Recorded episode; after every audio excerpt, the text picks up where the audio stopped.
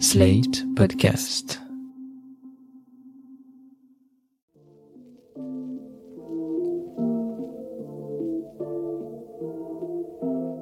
Salut et bienvenue dans New Deal, le podcast Slate Ifri TTSO qui décortique l'actualité américaine en compagnie de Laurence Nardon, responsable du programme USA à l'Ifri. Bonjour Laurence. Bonjour Romain. Alors Laurence, dimanche soir, le 24 janvier, le président Biden a passé un coup de fil au président Macron.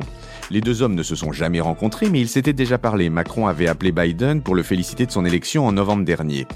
Cette fois-ci, il s'agissait donc d'un coup de fil officiel entre présidents dûment investis, et il est bien documenté parce qu'on en trouve le transcript sur le site de la Maison Blanche. Ce texte rappelle que la France est le plus ancien allié des États-Unis, Lafayette nous voilà, notre soutien militaire pendant la guerre d'indépendance en 1776, et il liste les sujets évoqués pendant la conversation. La lutte contre le Covid, la lutte pour le climat, l'importance de l'OTAN et la reprise des discussions avec l'Iran. Rien de bien inattendu donc dans cette rencontre virtuelle, mais aujourd'hui plus que de virtualité, je voudrais parler de présence physique et de la présence physique des Français sur le sol américain. Laurence, est-ce que vous pouvez nous en dire plus sur cette diaspora française? Combien sont-ils? Est-ce que la communauté française a une importance dans le paysage politique américain? Et pour commencer, comment est-ce qu'on vit aux États-Unis à l'heure actuelle quand on est français? La première chose à dire, c'est que les Français qui habitent aux États-Unis, en ce moment, ne peuvent pas rentrer en France à cause de la pandémie. C'est le 11 mars que le président Trump, rappelez-vous, a fermé les frontières de son pays avec l'Europe. Nous en avons fait autant de notre côté.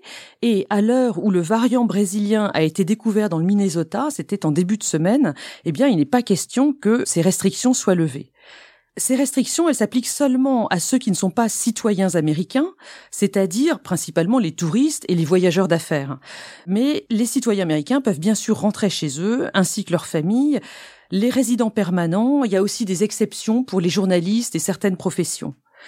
Pour toutes ces personnes, les compagnies aériennes exigent un test négatif dans les 72 heures avant l'embarquement. Bon, mais alors revenons aux citoyens français.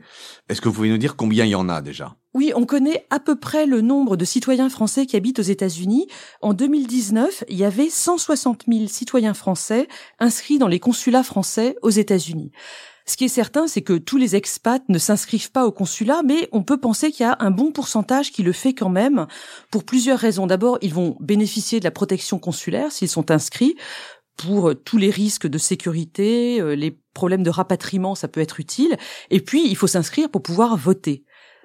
Les Français qui habitent à l'étranger votent au présidentiel depuis des années, mais depuis 2012, ils ont commencé à voter pour les législatives également. C'est le résultat de la réforme constitutionnelle de 2008.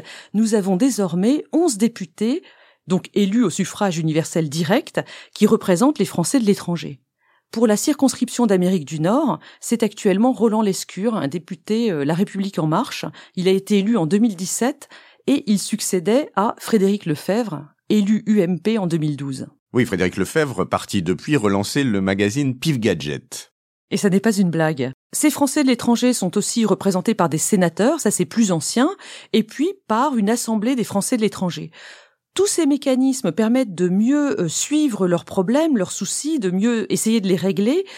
Je pense par exemple à l'éducation des enfants. On sait que les lycées français sont, sont, assez chers. Il y a aussi des questions fiscales à régler. Et pour ce qui concerne les États-Unis, il y a particulièrement le problème des Américains accidentels. Oula, les Américains accidentels, euh, vous nous en dites un peu plus là-dessus? Et oui, lorsque les expatriés ont des enfants aux États-Unis, ces derniers ont la nationalité américaine. Or, la loi américaine FATCA, qui date de 2010 et qui a pour objectif de lutter contre la fraude fiscale, oblige les banques non américaines à déclarer à l'administration fiscale américaine donc leurs clients américains. Ça veut dire que tous les petits Français qui sont nés aux États-Unis, qui ont vécu quelques années et qui sont rentrés en France par la suite, pourront être imposés par les États-Unis lorsqu'ils seront adultes. Vous savez que les Américains sont censés payer des impôts aux États-Unis, même lorsqu'ils vivent à l'étranger, si leur niveau d'imposition américain est supérieur à ce qu'ils payent dans leur pays d'accueil. Au final, c'est devenu un tel casse-tête pour les banques non américaines, elles ont un tel risque de sanctions si elles ne déclarent pas bien euh, les citoyens américains qu'elles pourraient avoir comme clients, que beaucoup de banques françaises et européennes vont jusqu'à refuser d'ouvrir des comptes à des citoyens européens qui ont, par accident, la nationalité américaine. Je pense que c'est l'un des nombreux sujets de discussion euh, transatlantique qu'il faut avoir dans les années qui viennent. Bon, d'accord. Mais revenons aux expatriés et dites-nous un petit peu comment ils se répartissent géographiquement sur le territoire américain. Si on reprend les chiffres des consulats, on voit qu'ils sont sur la côte Est 35 000 à New York, 15 000 à Washington, 16 000 à Miami, et sur la côte Ouest 30 000 à Los Angeles et 25 000 à San Francisco. Ce qu'on peut dire clairement, c'est que euh, l'immigration française aux États-Unis, elle va dans les endroits dynamiques. On a affaire à une immigration de travail CSP+, si vous voulez. Ce qui est frappant dans les discussions, c'est qu'ils disent souvent être très séduits par l'esprit d'entreprise américain, la facilité qu'il y a à ouvrir une boîte là-bas par rapport aux lourdeurs françaises, ce qui ne les empêche pas, je caricature évidemment, de rentrer se faire soigner en France parce que c'est moins cher. C'est dit Laurence et c'est bien dit. Politiquement, est-ce que cette communauté a un poids aux États-Unis? Eh bien non, contrairement aux Italiens, aux Irlandais, aujourd'hui aux Latinos, l'immigration française aux États-Unis n'a jamais eu un rôle politique parce qu'elle n'a jamais été assez nombreuse. Et pour quelle raison? Parce que jusqu'au XVIIIe siècle, l'immigration française a surtout été au Canada, ce qui était la Nouvelle-France, un petit peu aussi en Louisiane.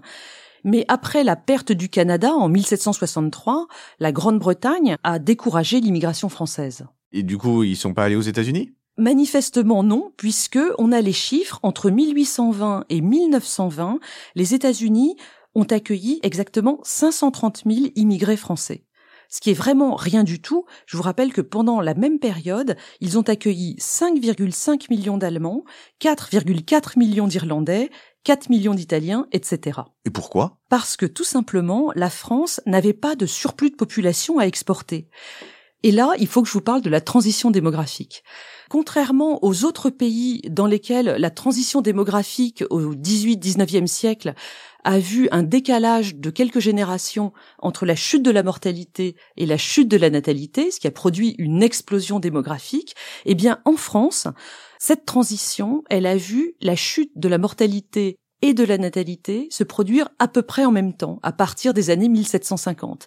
Et du coup, en France, il n'y a pas eu cette explosion démographique qu'ont connu les Italiens, les Allemands, etc., et que connaissent aujourd'hui les pays d'Afrique subsaharienne ou du Moyen-Orient. Donc 530 000 immigrés français qui passent par Ellis Island euh, sur un siècle.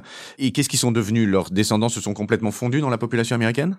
Oui, on peut les repérer parfois à leur nom de famille, mais c'est clair qu'ils ne parlent plus français depuis plusieurs générations. On peut quand même les compter parce que le Bureau du recensement demande aux Américains quelle est leur origine.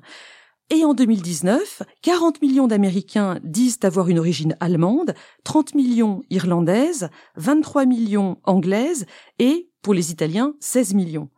En ce qui concerne les Américains qui disent avoir une origine française, il y en a 9 millions. Alors 7 millions pour la France proprement dite et 2 millions pour les Canadiens francophones. Ce chiffre de 9 millions ne compte pas, attention, les Basques. Pourquoi euh, pas les Basques? Eh bien, parce que les Basques sont originaires soit de France, soit d'Espagne, eh bien, le bureau du recensement a décidé de les compter ailleurs. Si vous permettez, Romain, je voudrais vous faire un point sur l'immigration basque aux États-Unis. Faites donc, Laurence. Bon, on peut rappeler d'abord que les pêcheurs basques sont sans doute les premiers avec les Islandais à avoir exploré la côte est de l'Amérique. C'était pour pêcher le cabillaud.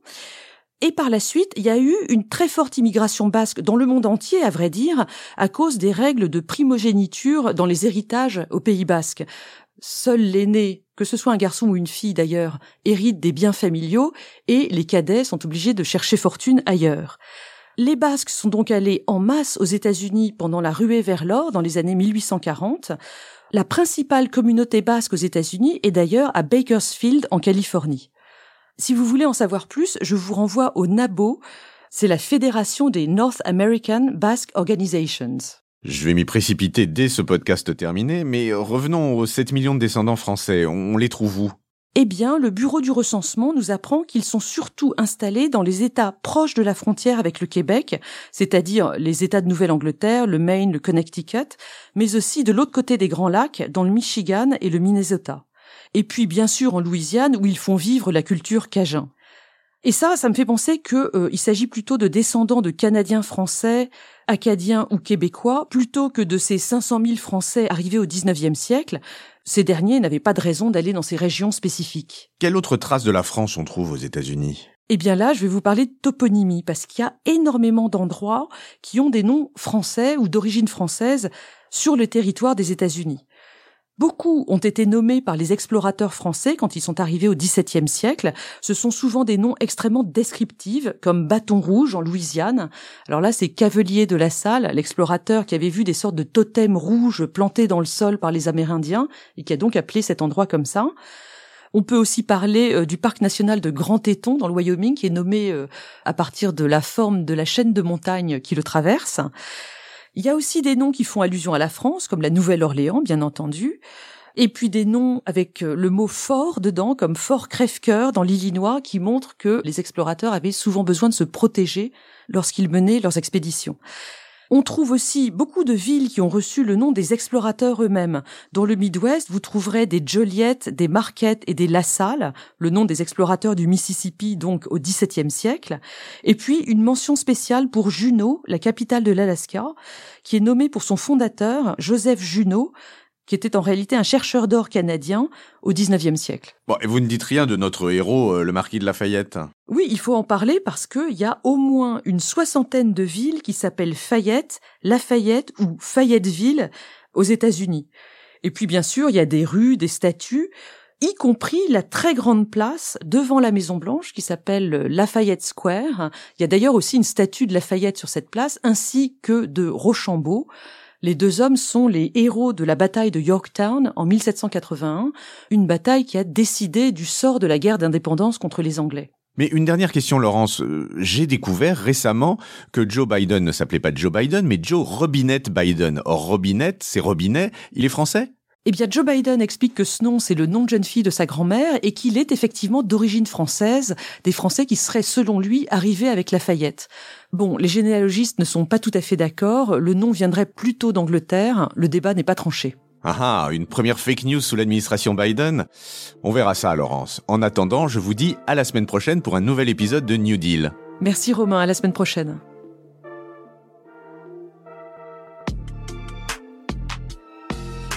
New Deal chaque semaine sur Slate, TTSO, Lifree et sur vos plateformes de podcast préférées.